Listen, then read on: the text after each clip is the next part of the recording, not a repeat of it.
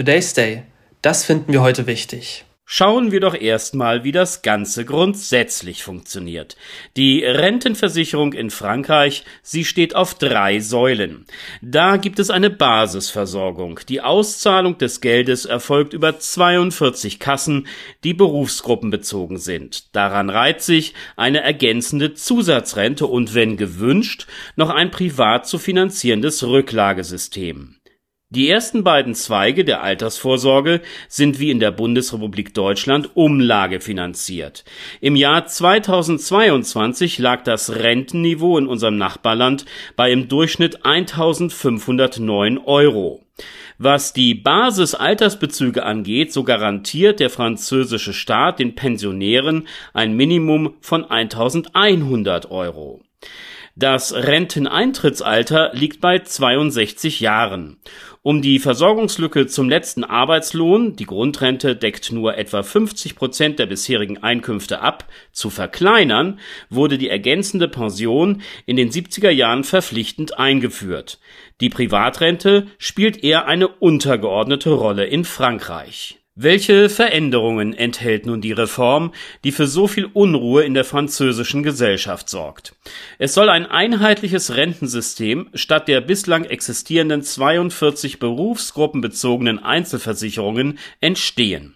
Das ist allerdings mit dem Verlust von Privilegien verbunden. Lokführer konnten sich zum Beispiel bislang mit 52 Jahren pensionieren lassen. Das Renteneintrittsalter soll generell erhöht werden. Jeder, der 1975 oder später geboren wurde, wird nun erst mit 64 Jahren in den Ruhestand eintreten können. Wer nach der neuen Regelung zeitiger aufhören möchte zu arbeiten, muss mit Abzügen rechnen, fünf Prozent pro Jahr, die die Rente früher beginnt. Hingegen gibt es Boni für jedes weitere Arbeitsjahr über die Regelgrenze hinaus. Und pro Kind erhält man ebenso fünf Prozent mehr. Warum das alles? Wie in anderen westlichen Nationen hat auch die staatliche französische Rentenversicherung Finanzierungsprobleme. Das Defizit ist enorm und wäre ohne eine Änderung des Systems Jahr für Jahr erheblich angestiegen. Die Reform zielt darauf, dass so die Pensionsfonds bis 2030 ausgeglichen sein werden. Seit Wochen nun protestieren die Franzosen gegen diese Veränderungen und das zunehmend intensiv. In der Nacht auf Dienstag waren die Krawalle heftig. Es kam zu 287 Festnahmen. Man kann wohl von einer Krisenlage sprechen. Was war vorher geschehen?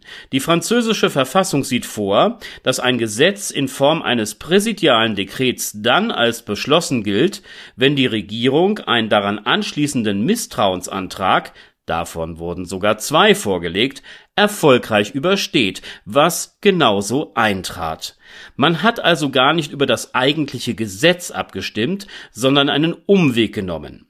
Ein weiteres Bemühen um einen gesellschaftlichen und zukunftsweisenden Kompromiss vor diesem Beschluss, gerade bei einer im Leben der Menschen so folgenreichen Veränderung, wäre wohl klüger gewesen. Letzter Stand in der Angelegenheit. Möglicherweise scheitert die Rentenreform noch, denn Regierung und Opposition haben nun den Verfassungsrat in der Frage angerufen, der jetzt prüfen wird, ob das Gesetz der Verfassung entspricht. Today's Day, ein Projekt von netkiosk.digital.